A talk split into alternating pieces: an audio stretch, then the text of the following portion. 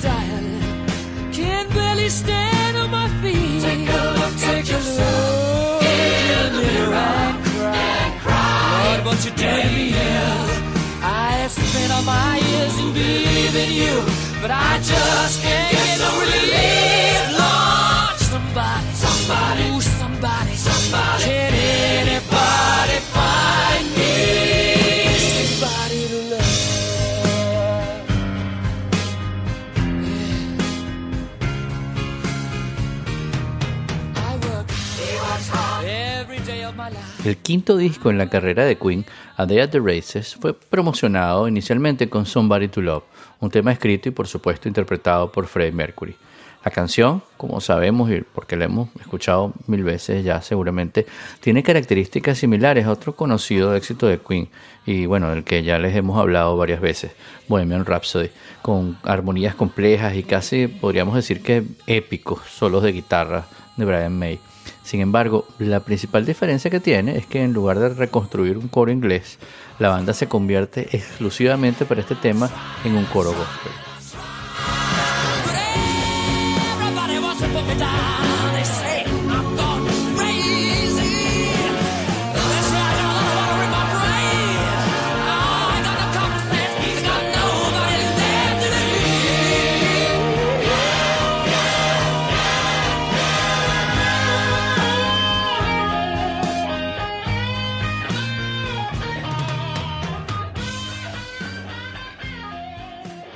Escrita en el piano por Freddie Mercury. Este tema, de forma similar a Rhapsodia Bohemia, es una pieza que habla de una búsqueda interior del protagonista de la canción, eh, eh, cuestionando el papel de Dios en lo que él llama una vida sin amor.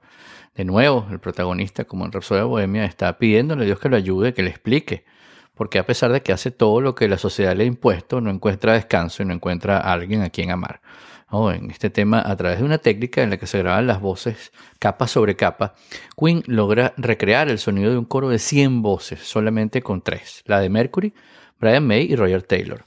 John Deacon, el bajista, no participa en la grabación de este coro y es bien sabido que durante los conciertos, cuando interpretan esta canción, ajustan el volumen del micrófono de Deacon.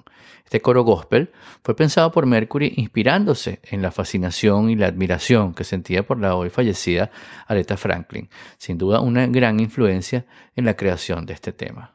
Queen interpretó Somebody to Love en vivo de 1977 a 1985.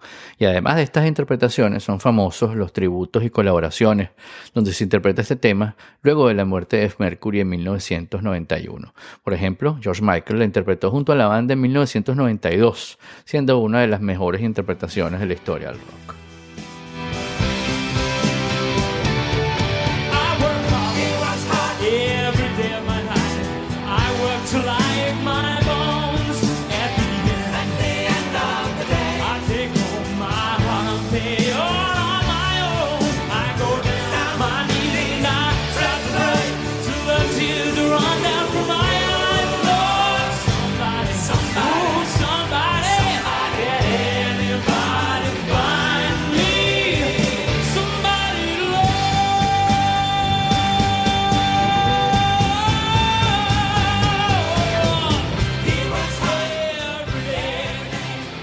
A Day at the Races, el trabajo donde se encuentra este tema, el disco, donde este tema es el primero del lado B y es el primer single con el que se promocionó. Eh, fue un intento de parte de la banda de darle continuidad a la grandeza y al éxito de Anaya de Opera, continuando con sus complicadas técnicas de grabación en estudio, eh, más que complicadas, complejas, pero también para muchos complicadas, y ese sonido sensacional que solamente tiene Queen. Escuchemos un pequeño extracto de la canción cantada a capela por el grupo, sin ninguna música. Each morning I get up, I dial. Can't barely stand on my feet. Take a look in the mirror and cry, Lord, what you doing to me? I have spent all my years in believing you, but I just can't get no relief. Lord, somebody, ooh, somebody, can anybody find me La banda consideró este quinto álbum desde el principio como una secuela de su anterior éxito y de hecho de allí viene el nombre del disco. Eh, no sé si, si, saben, pero para eso estamos, para contarles que los hermanos Marx, el famoso grupo de tres hermanos comediantes, em, tuvieron una película llamada A Night at the Opera que fue seguida por una llamada A Day at the Races. Por eso, estos dos discos de Queen se llaman uno A Night at the Opera y el siguiente, la secuela, a Day at the Races. Eh, incluso las portadas de los dos trabajos eran muy similares. A Night at Opera era el escudo de Queen con un fondo blanco y A Day at the Races era el escudo de Queen pero con un fondo negro. Y aunque los dos trabajos tuvieron un costo casi idéntico, siendo un A Night at the Opera el álbum más costoso hasta ese momento, la secuela tenía una diferencia muy importante. Luego de cuatro trabajos producidos por Roy Thomas Baker, este sería el primer disco producido por la propia banda que sentía que en ese momento tenían eh, la necesidad de un cambio y que era ahora o nunca. Era en ese momento o nunca lo iban a, lograr hacer. El álbum eh, llegó al número uno en el Reino Unido, Japón y Holanda. Llegó al número 5 en los Estados Unidos en la lista de 200 de Billboard y fue el quinto álbum de Queen en recibir disco de oro en, también en los Estados Unidos. Y tiempo después llegó a la categoría de platino en ese mismo país. Sin Baker, eh, como productor, Queen buscaba lograr el mismo dinamismo de su lanzamiento anterior y como en ese lanzamiento eh, Mercury y Brian May escribieron la mayoría de los temas con Taylor y Deacon contribuyendo con un tema cada uno. Por supuesto que cuando interpretaban las canciones todos participaban en todas las canciones con todos los instrumentos especialmente en composiciones complicadas como The Millionaire Waltz, eh, el Vals del Millonario, eh, con sus muchos cambios vocales y partes de guitarra sinfónica. Aunque no es tan conocida como Rapsodia Bohemia, trata de recorrer el mismo patrón dejado por ella. De hecho, para Brian May, este tema contaba mucho de lo que era Queen. En su opinión, era la sucesora de Bohemian Rhapsody, era una de sus canciones favoritas y era tan compleja que no la programaban en la radio.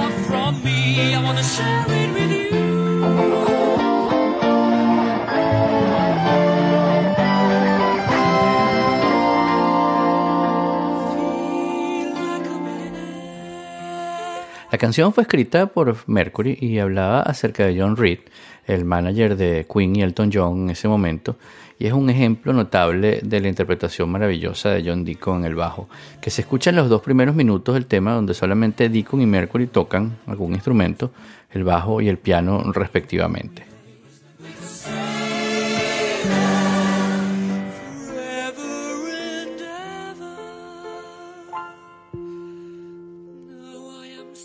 Luego de esos dos minutos cambia de un vals en tres cuartos a un segmento de rock pesado en 12 octavos que dura unos 30 segundos para volver a los tres cuartos con un solo de guitarra de May.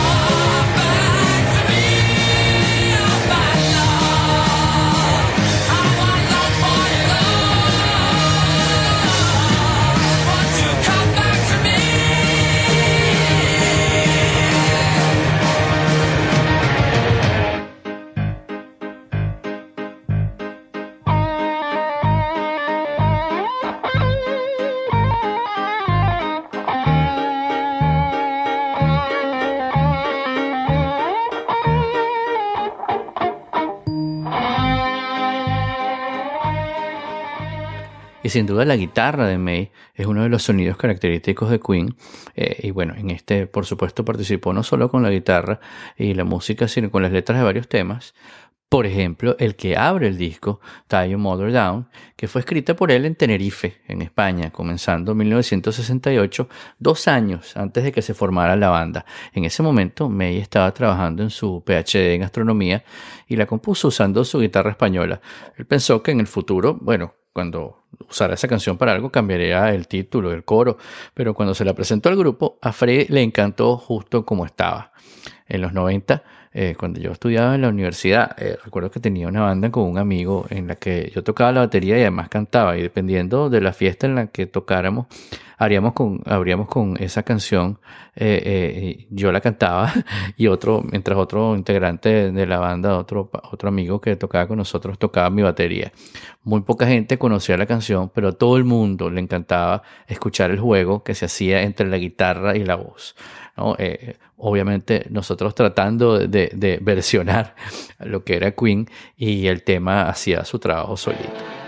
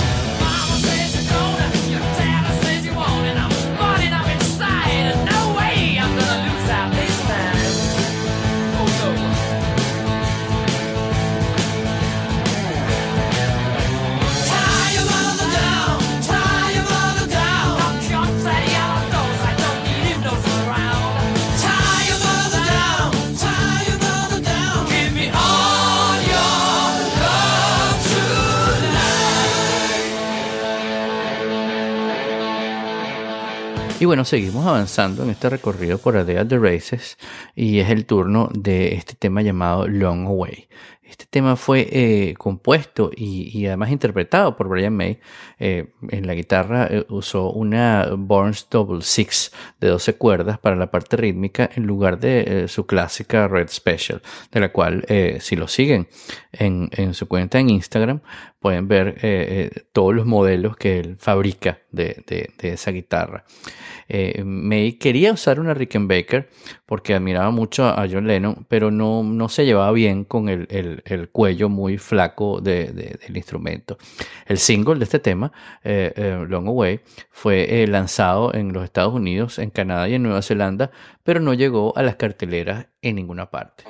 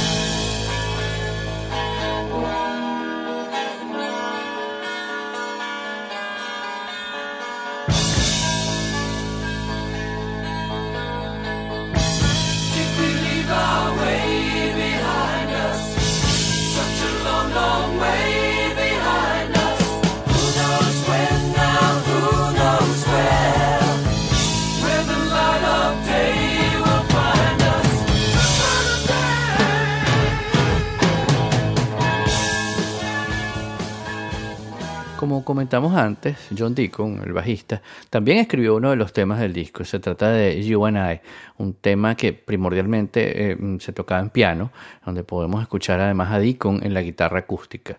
Es uno de esos temas que nunca fue interpretado en vivo y era el lado B del single de Tie Mother Down.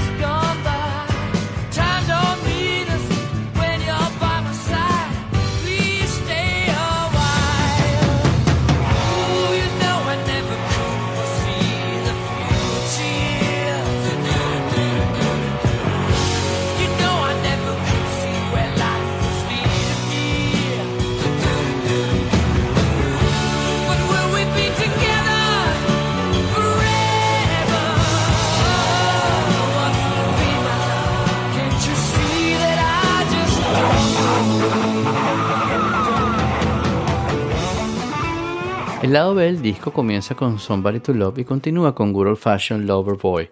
Este tema comienza con el sonido de un piano y la voz de Mercury, luego continúa con la aparición del bajo y la batería al comienzo del coro, luego del segundo verso vuelve a aparecer el coro y entonces entran de nuevo todos los instrumentos, el coro y la voz de Mercury.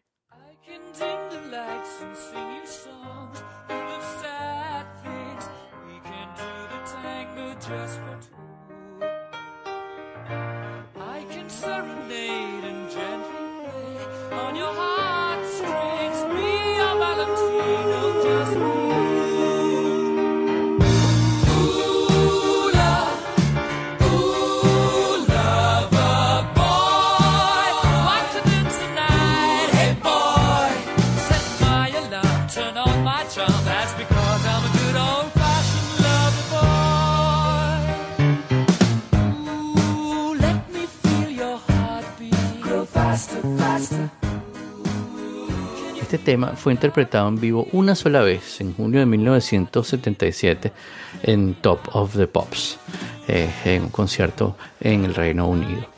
En este recorrido, por supuesto, no puede faltar el tema que cierra el álbum, uno de los tres temas de Queen que son cantados en un idioma distinto al inglés, siendo los otros dos las palabras de amor en Hot Space y Mustafa en jazz.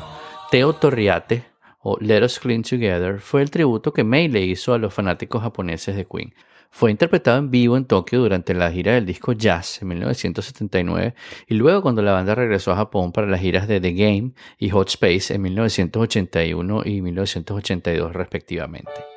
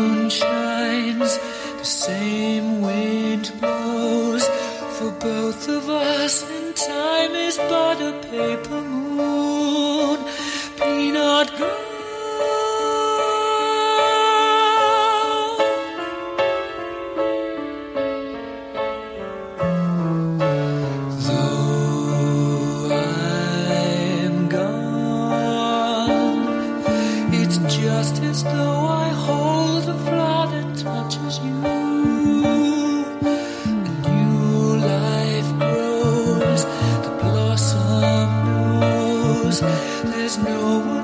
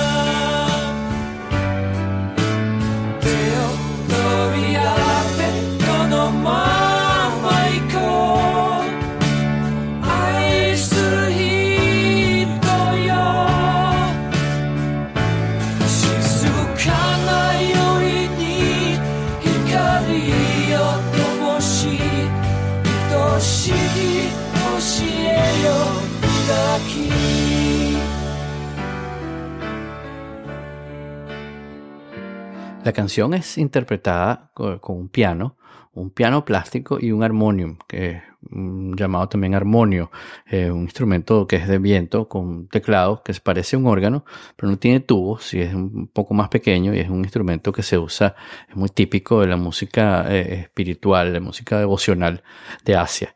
Todos los instrumentos de estos que les comento fueron ejecutados por eh, Brian May y el tema además tiene dos coros completamente en japonés eh, que dicen Teo Toriate Konomama Iko Ai Suroito Yo.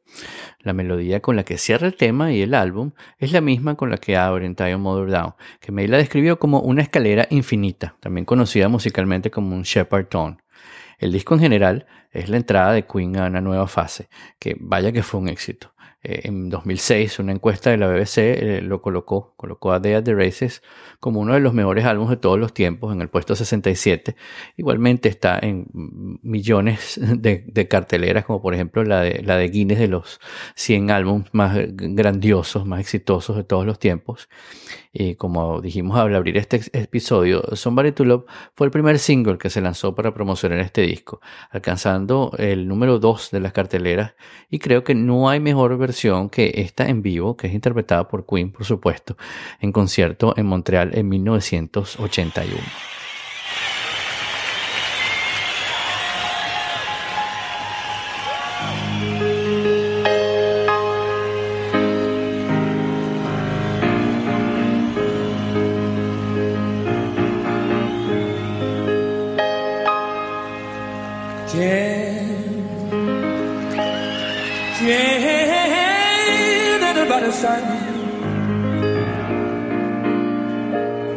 Somebody,